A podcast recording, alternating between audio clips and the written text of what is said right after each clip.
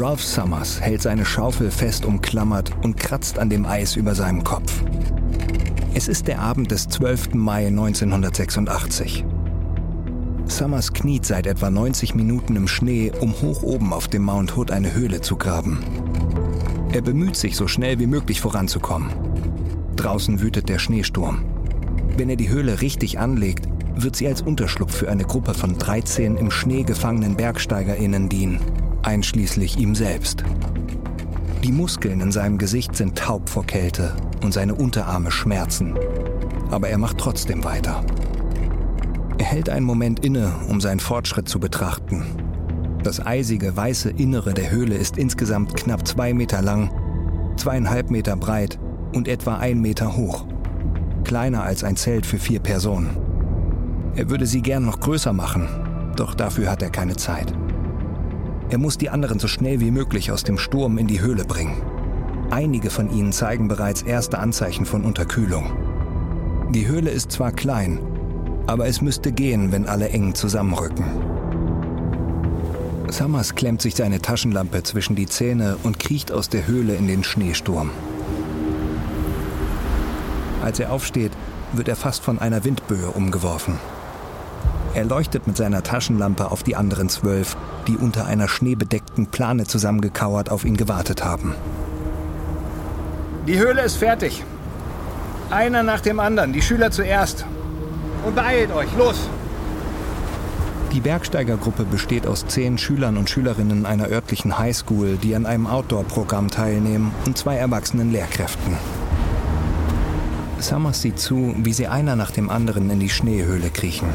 Um hineinzukommen, müssen sie sich durch einen engen Tunnel zwängen, den Summers mit Absicht klein gehalten hat, um zu verhindern, dass Wind und Schnee ins Innere der Höhle wehen.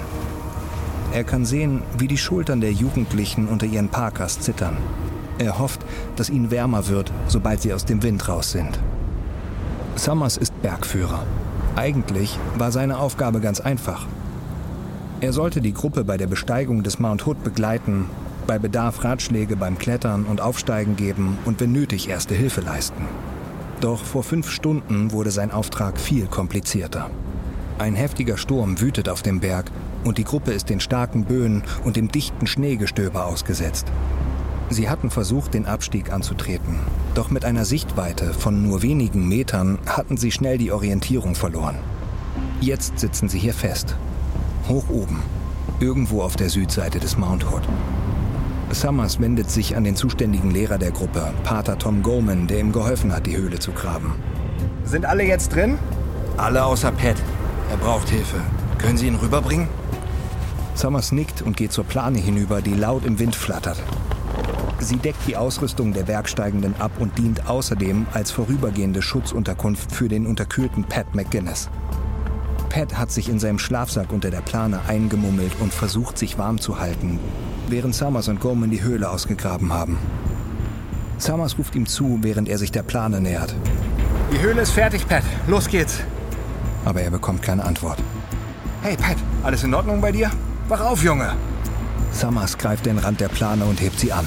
Und dann setzt sein Herz einen Moment aus. Pat ist weg. Summers schwenkt seine Taschenlampe hektisch von links nach rechts. Aber der Schneefall ist so stark, dass er nur ein paar Meter weit sehen kann. Pat? Pat! Pat! Summers Herz rast. Er hat keine Ahnung, wie oder warum Pat verschwunden ist. Aber in dieser Höhle, mitten in einem schweren Schneesturm, weiß Summers, dass er ihn innerhalb von Minuten finden muss. Wenn nicht, sieht es sehr schlecht aus für Pat.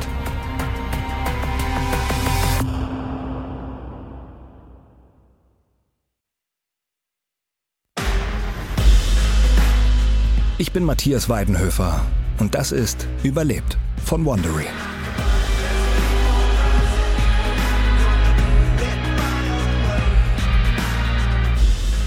Am 12. Mai 1986 machte sich eine Gruppe von Schülern und Schülerinnen der Oregon Episcopal School in Portland auf, um den Mount Hood zu besteigen, den höchsten Berg des Bundesstaates. Der Plan war, den Gipfel zu erreichen und wieder zurückzukehren, bevor der angekündigte Sturm aufziehen würde. Doch der Aufstieg dauerte länger als erwartet. Als das Unwetter losbrach, waren sie hoch oben auf dem Berg in einem heftigen Schneesturm gefangen und konnten sich nicht mehr nach unten in Sicherheit bringen. Ihre einzige Chance, das zu überleben, war eine kleine Schneehöhle auszuheben und im Inneren auf Rettung zu warten. Doch da der Schneesturm weiter wütete, war unklar, wann oder ob jemals Hilfe kommen würde. Das ist die zweite Folge. Vermisst.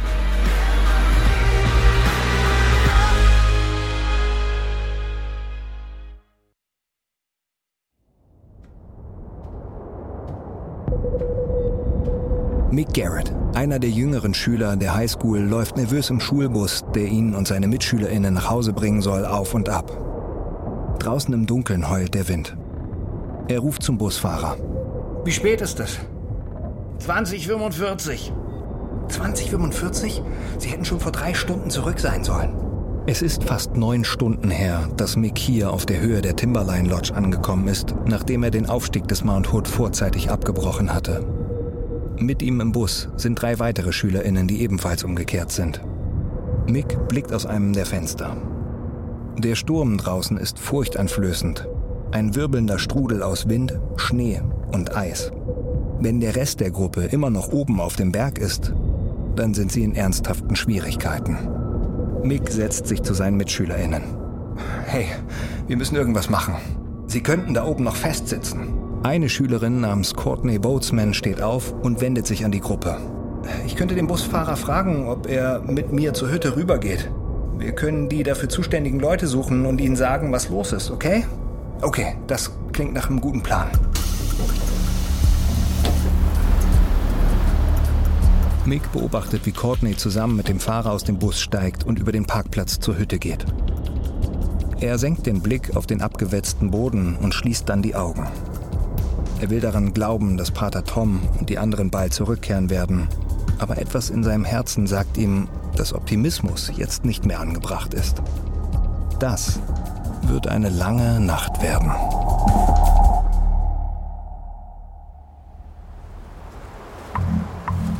Ralph Summers steht vor der Schneehöhle und leuchtet mit seiner Taschenlampe in die stockdunkle Umgebung. Aber er sieht nur das Schneegestöber, endloses Weiß in alle Richtungen. Pat! Patrick! Patrick! In Summers steigt Panik auf. Von Pat McGuinness fehlt seit mindestens 15 Minuten jede Spur. Summers klemmt sich die Taschenlampe unter den Arm und legt seine Hände wie ein Megafon um den Mund. Patrick! Komm schon, Mann, wo steckst du? Ralph! Ralph! Pat! Pat, ich komme! Summers eilt in die Richtung, aus der die Stimme gekommen ist. Zurück zu der Plane, unter der Pat sich vorhin ausgeruht hat. Ralph. Summers dreht sich in Richtung der Stimme. Gleich hinter der Plane fällt der Berghang steil ab. Er leuchtet mit der Taschenlampe nach unten und entdeckt Pat. Pat liegt mit seinem Gesicht nach unten, einige Meter den Abhang hinunter. Hinter ihm klafft ein pechschwarzer Abgrund. Wenn er fällt oder noch weiter abrutscht, war's das. Summers legt sich auf den Bauch und lehnt sich über den Rand des Abhangs. Er schlägt sein Eispickel neben Pat in den Boden.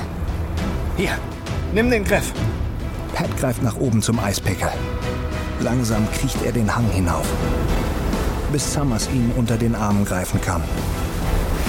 Summers zieht mit aller Kraft und hieft Pat über den Rand in Sicherheit. Sie lassen sich in den Schnee fallen und bleiben regungslos liegen, während sie nach Luft schnappen. Pat hebt seinen Kopf.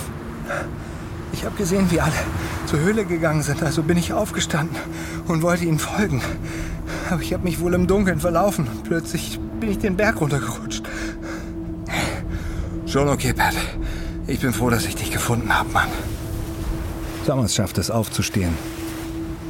Dann zieht er Pat auf die Beine und führt ihn zur Öffnung der Schneehöhle.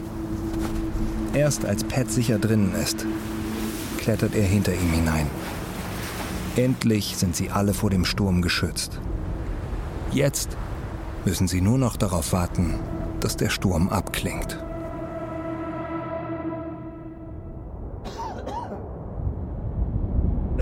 Die Oberstufenschülerin Molly Schuler starrt auf die weiße Kuppeldecke der Schneehöhle, die sich nur etwa einen Meter über ihrem Kopf befindet.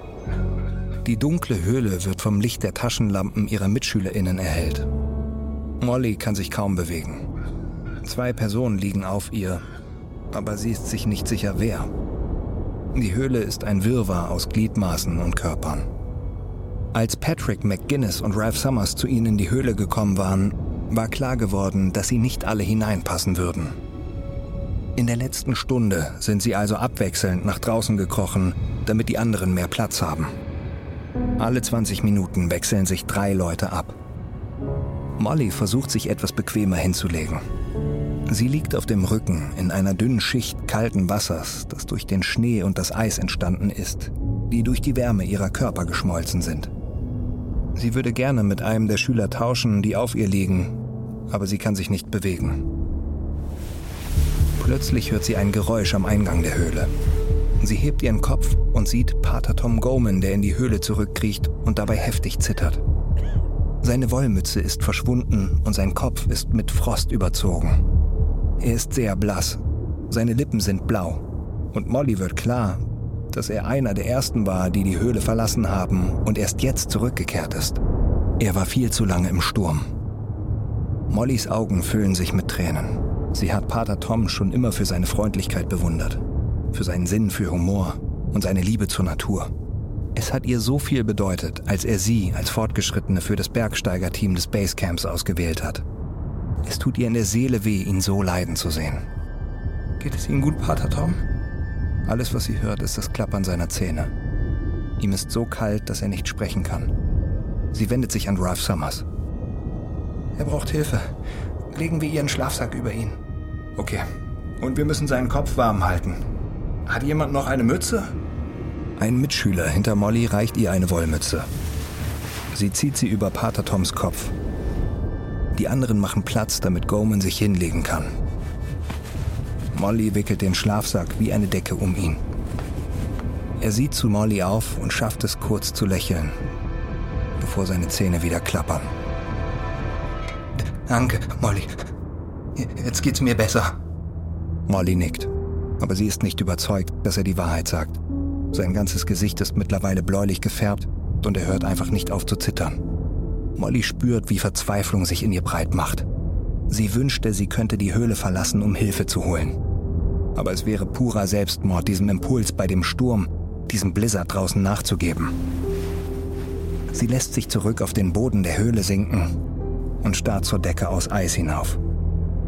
Der Wind draußen heult lauter denn je.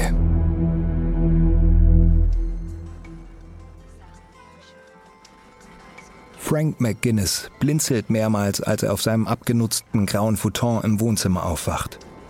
Das Licht ist an und es dauert einige Sekunden, bis sich seine Augen daran gewöhnt haben. Er sieht auf die Uhr. 21.58 Uhr. Er muss eingenickt sein.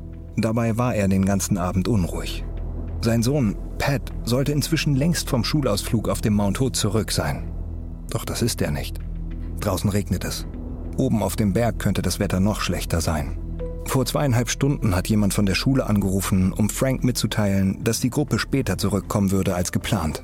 Er beschloss also, neben dem Telefon auf weitere Neuigkeiten zu warten. Frank atmet erleichtert auf. Das muss jemand von der Schule sein, der anruft, um ihm mitzuteilen, dass Pat und die anderen Schüler es endlich den Berg hinuntergeschafft haben. Er nimmt den Hörer ab. Frank wartet, während die Frau am anderen Ende der Leitung sich räuspert. Ja, guten Abend, Mr. McGinnis.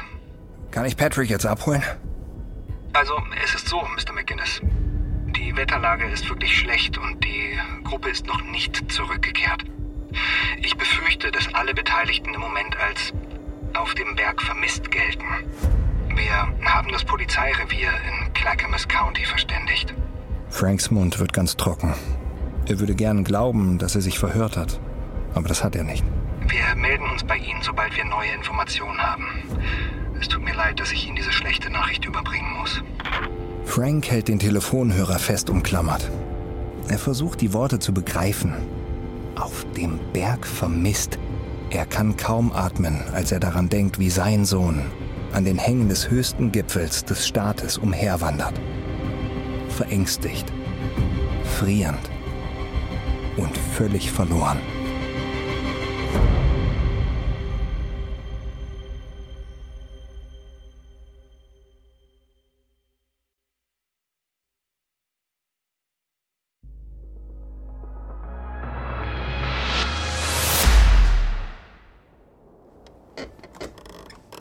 Rick Harder sitzt auf der Kante seines Bettes und schnürt seine Stiefel, den Telefonhörer zwischen sein Ohr und seine Schulter geklemmt.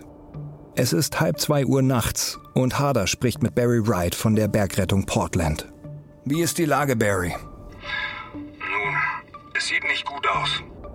Harder hört zu, als Wright von der vermissten Schülergruppe auf dem Mount Hood erzählt und dem Sturm, der derzeit auf dem Berg wütet. Während Harder zuhört, kramt er in seinem Kleiderschrank nach seiner Survival-Ausrüstung.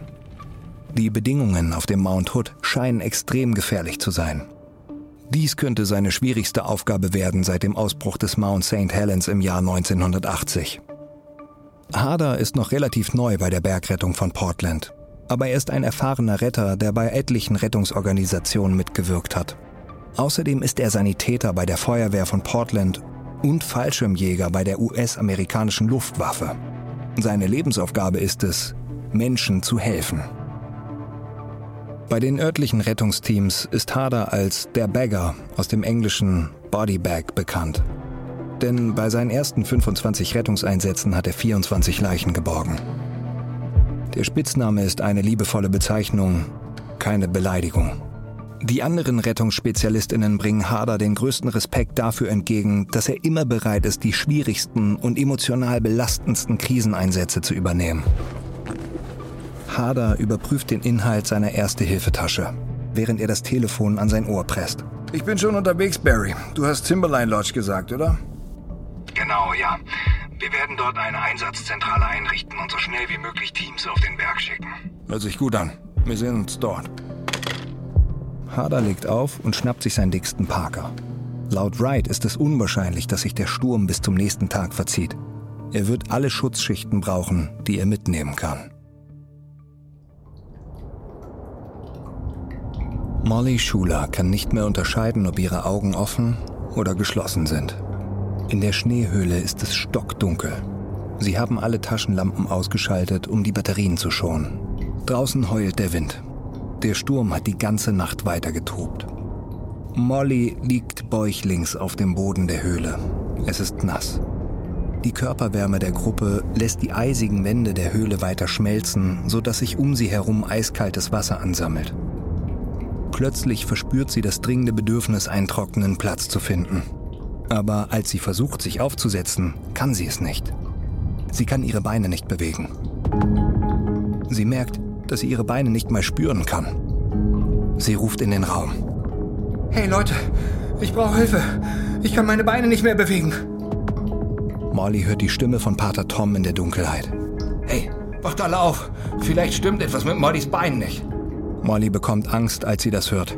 Plötzlich wird ihr sehr bewusst, wie klein die Höhle ist. Wie viele Körper direkt an ihren gepresst sind. Sie fängt an zu hyperventilieren. Oh mein Gott, was ist los? Sind das Erfrierungen? Mehrere Taschenlampen werden gleichzeitig eingeschaltet. Molly spürt, wie ihr die Tränen über die Wangen laufen, während sie versucht, ihre Beine zu bewegen. Doch sie rühren sich nicht. Sie sieht Ralph Summers auf sie zukriechen. Hey Molly, beruhig dich. Deine Beine sind nur eingeschlafen. Irgendjemand hat wohl länger auf ihnen gelegen. Warte einfach ein bisschen ab, okay? Du kannst sie bald wieder spüren. Atme langsam, tief ein und aus. Ein und aus. Molly atmet so tief wie möglich durch. Dann spürt sie ein Kribbeln in ihren Beinen. Es fühlt sich an, als ob tausende von warmen Nadeln in ihre Haut gedrückt werden. Sie atmet noch einmal tief durch. Sie versucht, ihre Beine wieder zu bewegen. Und diesmal klappt es. Ja, es geht schon wieder. Danke, Ralph. Kein Problem, Molly. Ich bin froh, dass es dir besser geht. Summers sieht zum Tunnel, der nach draußen führt. Im Schein der Taschenlampe kann Molly seine Besorgnis sehen. Wir müssen den Tunnel wieder freimachen. Der Sturm bläst eine Menge Schnee hinein. Er ist nur noch halb so groß wie vorher. Ein Schüler direkt neben dem Tunnelausgang hebt die Schneeschaufel auf. Ich kümmere mich drum, Ralph. Der Schüler kriecht durch den Tunnel und beginnt draußen den Schnee aus der Öffnung zu schaufeln. Molly atmet in den nächsten Minuten weiter tief durch. Ihre Beine fühlen sich wieder normal an. Doch dann hört sie jemanden schreien. Nein! Nein! Alle richten ihre Taschenlampen auf den Ausgang der Höhle. Der Teenager kriecht von draußen wieder in die Höhle hinein. Seine Augen sind vor Angst geweitet. Die Schaufel! Ich habe sie verloren! Der Sturm hat sie mir aus den Händen gerissen. Molly muss schwer schlucken. Das war ihre einzige Schneeschaufel. Sie weiß von ihrem Überlebenstraining, dass es ohne Schaufel schwierig sein wird, den Eingang zur Schneehöhle freizuhalten. Der Sturm wird weiterhin Schnee in den Eingangsbereich wehen, der sich zu Eis verhärten wird. Sie können zwar immer noch ihre Eispickel benutzen, um das Eis abzutragen, aber die Schaufel können sie nicht ersetzen. Und da der Sturm draußen immer noch tobt, weiß Molly, dass die Gefahr besteht, dass sie in der engen und eiskalten Höhle eingeschlossen werden. Und dann könnten sie alle ersticken.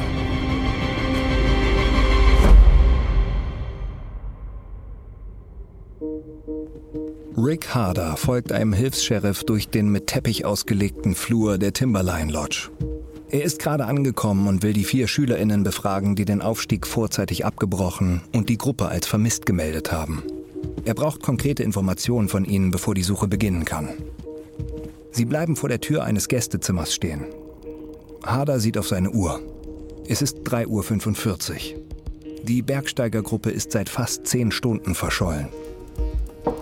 Der Hilfs-Sheriff klopft. Dann klopft er noch einmal, lauter. Ein junges Mädchen macht verschlafen die Tür auf. Ein etwas älterer Junge steht neben ihr. Harder streckt ihnen seine Hand entgegen. Tut mir leid, dass ich euch geweckt habe, aber ich muss dringend mit euch sprechen. Ich bin Rick Harder von der Bergrettung Portland. Das Mädchen reibt sich mit einer Hand die Augen und ergreift mit der anderen seine Hand. Ich bin Courtney Boatsman. Das ist Mick Garrett. Courtney flüstert, dass es den beiden anderen Schülern nicht gut geht und sie besser weiterschlafen sollen. Also geht sie auf den Flur hinaus und bedeutet Mick ihr zu folgen. Sie gehen um die Ecke und Hader beginnt seine Befragung. Okay, Courtney. Kannst du mir die letzte bekannte Position der Vermissten nennen? Nun ja, wir sind früh umgedreht, also bin ich mir nicht ganz sicher, aber wir haben die Route auf der Südseite genommen, also das Parma Snowfield. Was habt ihr angezogen? Normale Bergsteigerausrüstung? Parkers, Helme, Handschuhe, sowas? Ja, alle waren für den Aufstieg passend gekleidet und wir hatten das richtige Werkzeug dabei. Seil, Eispickel und äh, eine Schneeschaufel, glaube ich. Harder stellt noch weitere Fragen, aber die beiden Teenager wissen nicht viel. Beide haben den Aufstieg recht früh abgebrochen, Stunden bevor die anderen als vermisst gemeldet wurden. Das bedeutet, dass sie fast überall in dem riesigen Gebiet zwischen dem Palmer Snowfield und dem Gipfel sein könnten. Harder bedankt sich und eilt dann den Gang zurück zum Büro der Skistaffel, das in eine Rettungszentrale umgewandelt worden ist. Trotz des schlechten Wetters hofft er, dass er ein Team zusammenstellen und den Berg bald besteigen kann. Sie müssen ein sehr großes Suchgebiet durchkämmen. So schnell wie möglich.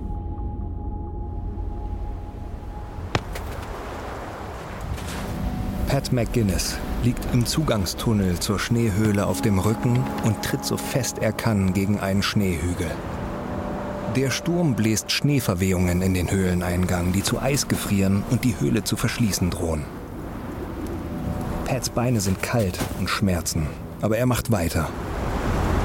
Er weiß, dass jeder Tritt die Chance vergrößert, ihr aller Leben zu retten.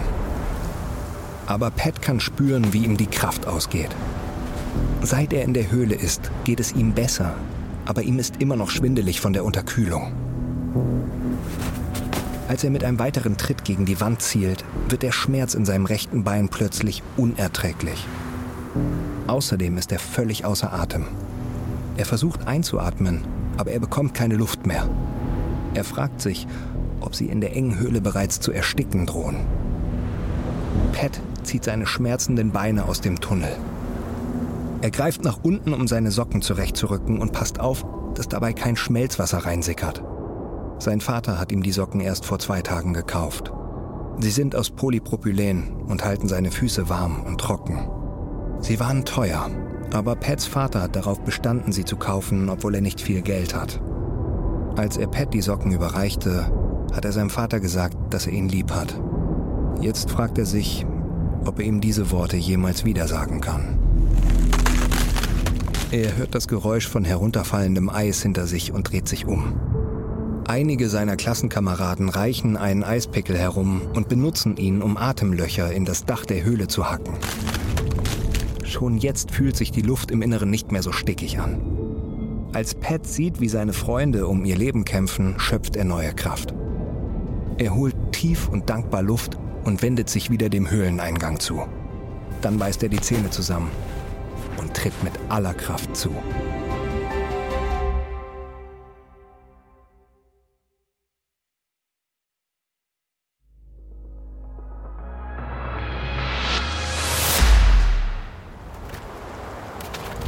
Giles Thompson kriecht aus der Schneehöhle und versucht sich mit seinen eigenen Händen zu wärmen.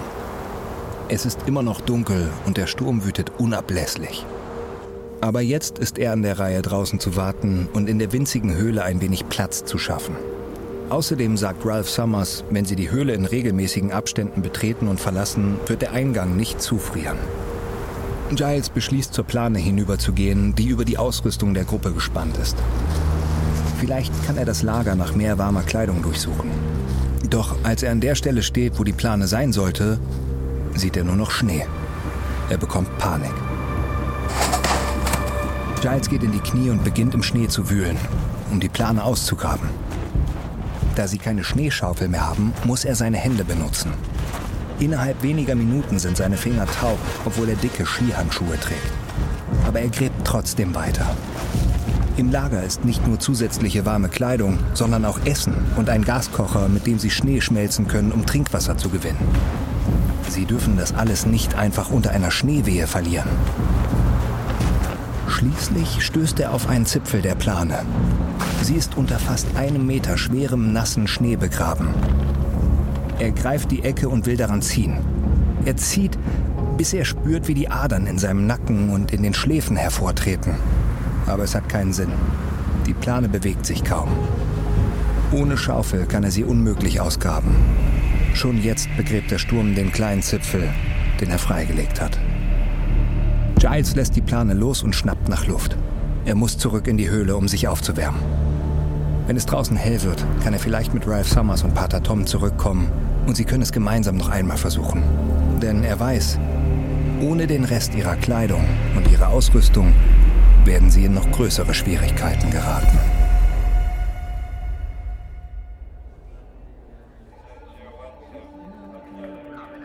Rick Harder nimmt einen Schluck Kaffee aus einem Styroporbecher und sein Geduldsfaden ist kurz davor zu reißen. Er steht in dem hell erleuchteten Büro der Skipatrouille, das in eine Rettungszentrale umgewandelt wurde. Die anderen Rettungskräfte um ihn herum zeigen auf eine große Karte des Mount Hood, die an die Wand geheftet ist. Es ist 5.30 Uhr. Die Leiter der Rettungsaktion haben immer noch keine Teams auf den Berg geschickt. Sie wollen aus Sicherheitsgründen bis zum Sonnenaufgang warten. Doch Harder will sofort mit dem Aufstieg auf den Mount Hood beginnen. Er weiß, dass die vermisste Gruppe nicht mehr lang durchhalten kann, auch wenn sie sich in Sicherheit gebracht haben sollte.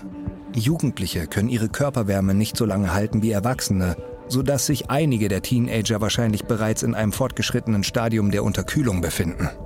Sie dürfen also keine Zeit mehr vergeuden. Schließlich fordert eine laute Stimme alle auf, ruhig zu sein. Es ist der Leiter der Bergrettung von Portland, Dave McClure. Harder geht zur Karte und hört aufmerksam zu. McClure umrandet mit seinem Finger einen großen Bereich um den Gipfel des Berges. Im Moment gehen wir von einer dreieckigen Suchzone von etwa 5 Quadratkilometern aus. Die drei Punkte des Dreiecks umfassen den Gipfel, die Mississippi Headcliffs auf der Westseite des Berges und den White River Canyon im Osten. Er wird von einer der Rettungskräfte unterbrochen. Na gut, Dave, aber wie zum Teufel sollen wir sie bei diesem Sturm finden? Die Sonne geht bald auf. Das äh, sollte uns etwas bessere Sicht ermöglichen. Wir müssen davon ausgehen, dass sie das getan haben, was die meisten Bergsteiger bei einem Sturm tun. Und zwar auf dem Weg des geringsten Widerstands absteigen. Dann befinden sie sich wahrscheinlich ungefähr hier. McClure zeigt auf der Karte ein Gebiet direkt unterhalb des Berggipfels. Okay, die Sonne geht um 5.40 Uhr auf. Das sind noch sieben Minuten. Beginnen wir mit dem Aufstieg. Wir starten mit zwei Viererteams. Team 1 wird die Route auf der Südseite erkunden. Das ist die Route, die die Bergsteiger bei ihrem Aufstieg gewählt haben. Team 2 wird sich auf das Gebiet westlich des Palmer Sessellifts konzentrieren. McClure sieht zu Harder herüber. Rick, ich möchte, dass du Team 1 leitest. Hoffentlich findet ihr ihre Wegmarkierungen. Geht klar. Als er mit seinem Team die Zentrale verlässt, spürt Harder, wie das Adrenalin durch ihn fließt. Die Bedingungen am Berg sind schwierig, aber er weiß, dass er damit umgehen kann. Er wird den Mount Hood nicht verlassen, bis alle vermissten BergsteigerInnen gefunden sind.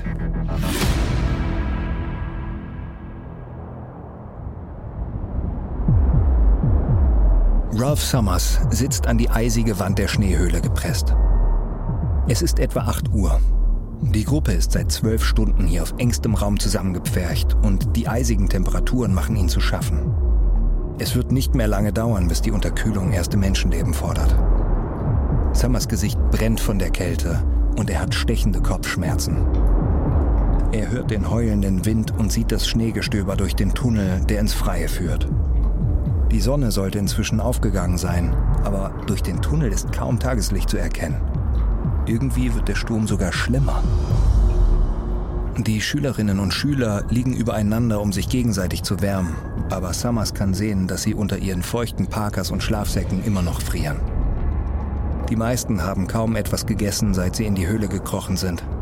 Summers befürchtet, dass sie bereits lethargisch werden.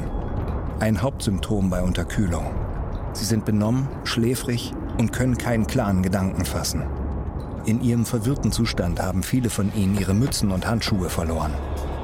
Er schätzt, dass die Temperatur in der Höhle nicht mehr als 0 Grad beträgt.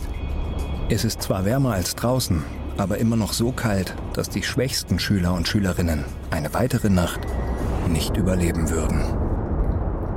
Summers sieht zu Pater Tom Goman hinüber, der direkt neben ihm liegt. Goman bestand darauf, selbst öfter nach draußen zu gehen, um den Eingang der Höhle freizuhalten. Summers konnte ihm ansehen, dass er unterkühlt war und hat versucht, ihn davon abzuhalten, aber Goman wollte nicht auf ihn hören. Er sagte, es sei seine Aufgabe, für die Sicherheit der SchülerInnen zu sorgen. Doch nun bietet Pater Goman selbst einen schrecklichen Anblick. Er ist vollkommen blass im Gesicht und zittert. Sein Schnurrbart und sein Bart sind mit Frost überzogen. Summers flüstert ihm leise ins Ohr. Hey, Tom, können Sie für mich bis zehn zählen? Zwei, fünf. Goman schüttelt verwirrt den Kopf und starrt dann mit leerem Blick zu Summers hinauf. Summers weiß, dass dieser Grad der Verwirrung und die lallende Aussprache deutliche Anzeichen für extreme Unterkühlung sind. Er drückt Gomans Schulter. Er braucht Hilfe oder er wird sehr bald hier sterben. Summers denkt darüber nach und fasst einen Entschluss. Er ruft zu den anderen in der Höhle. Ich werde jetzt gehen und versuchen, Hilfe zu holen. Einer von euch muss mich begleiten. Das ist sicherer. Und mit einem Partner habe ich mehr Chancen auf Erfolg. Also, wer von euch fühlt sich dafür bereit? Keine Antwort. Summers sieht sich in der Höhle um. Er sieht Marion Horwell an, die einzige andere Erwachsene außer Gorman. Es scheint ihr ganz gut zu gehen, aber Summers möchte, dass sie hier bleibt, damit die Jugendlichen eine Erwachsene an ihrer Seite haben, falls sich Gomans Zustand verschlechtert. Sein Partner muss also ein Schüler oder eine Schülerin sein. Aber wer? Alle von ihnen sehen so verängstigt und halb erfroren aus. Selbst der große Giles Thompson zittert und ist erschöpft von der langen Schicht, in der er den Höhleneingang freigehalten hat. Summers möchte sich eigentlich nicht allein in den Sturm wagen, aber er hat wohl keine andere Wahl. Dann hört er eine Stimme von weiter hinten aus der Höhle. Ich komme mit, Ruff. Es ist Molly Schuler. Summers nickt und lächelt, gerührt davon, wie tapfer sie ist. Okay, Molly. Also du und ich. Los geht's. Summers kriecht durch den Tunnel der Schneehöhle und zwängt sich nach draußen. Er steht auf und stemmt sich gegen den Wind. Dann dreht er sich um und beobachtet, wie Molly aus dem Tunnel herauskriecht. Ihr Haar ist vollkommen mit Eis bedeckt. Summers beugt sich hinunter und hilft ihr auf. Dann beugt er sich wieder vor und schreit in den Tunnel. Wir werden so lange unterwegs sein, bis wir Hilfe gefunden haben. Oder bis wir sterben. Summers dreht sich um und macht seinen ersten Schritt in die wirbelnde weiße Leere des Sturms. Molly ist dicht hinter ihm. Schnee prasselt gegen ihre Körper, während sie vom heulenden Wind umweht werden. Sommers und Schuler senken ihren Kopf und gehen noch ein paar Schritte nach vorne. Jetzt gibt es kein Zurück mehr. Das Leben der elf Menschen, die sich noch in der Schneehöhle befinden, liegt nun in ihren Händen.